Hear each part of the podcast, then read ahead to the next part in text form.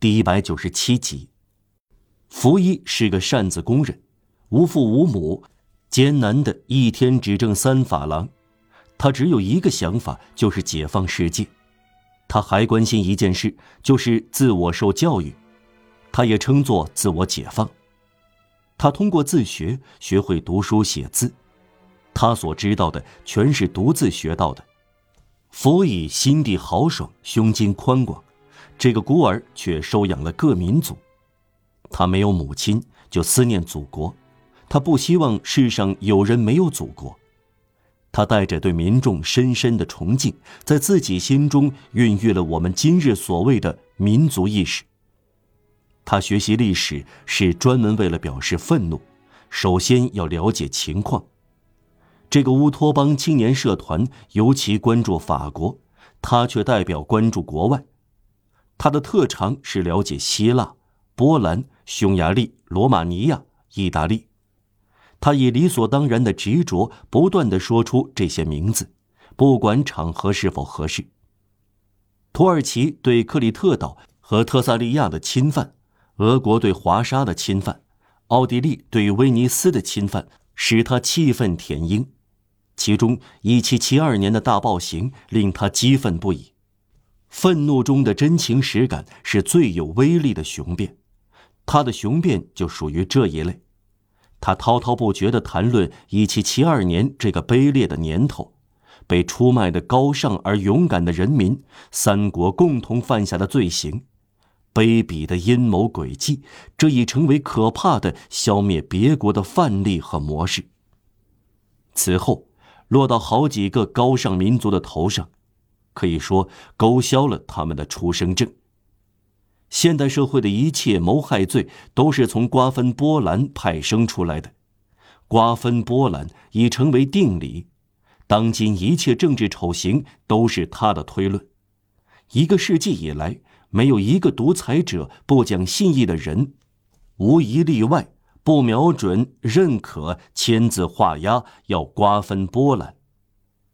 当查阅现代关于出卖的档案时，首先出现的是这一件。维也纳会议先参阅了这一罪行，才完成了自己的罪行。一七七二年吹响围住猎物的号角，一八一五年则是分赃，这就是辅以习惯述说的内容。这个可怜的工人正成为正义的保护者，正义作为回报使他变得伟大。这是因为正义中确实有永恒。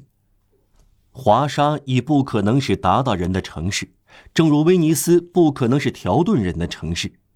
那些国王只能劳而无功，丧失名誉。沉默的祖国迟早会浮出表面，重新出现。希腊重新变成希腊，意大利重新变成意大利。伸张正义，反对暴行，会永远坚持下去。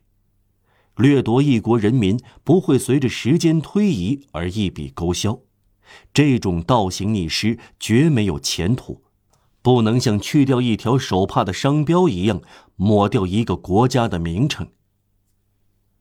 库费拉克有个父亲，人称德库费拉克先生。复辟时期的资产阶级对待贵族的一个错误观念，就是相信表示贵族的“德”字。众所周知，这个“德”字毫无意义，但密涅瓦刊行时代的资产者过分重视这个可怜的“德”字，认为必须取消。德肖弗兰先生改称为肖弗兰先生，德科马丹先生改称为科马丹先生，德公斯当德勒贝克先生改称为本亚曼公斯当先生，德拉法耶特先生改称为拉法耶特先生。库菲拉克不愿落后，干脆自称为库菲拉克。关于库菲拉克，几乎可以强调这一点。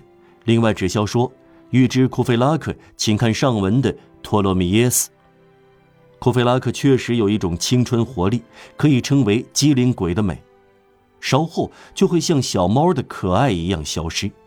如果是两只脚的，这种优雅通往不二乔亚。如果是四只脚的，就通往熊猫。这种机灵一代代入过学，相继征召入伍的青年，像接力赛一样互相传递，几乎不变。就像上文所指出的，1828年，不管谁听过库菲拉克讲话，都会以为听到托洛米耶斯在1817年讲话。只不过库菲拉克是个耿直的小伙子，表面看两个人都同样机灵，但差异很大。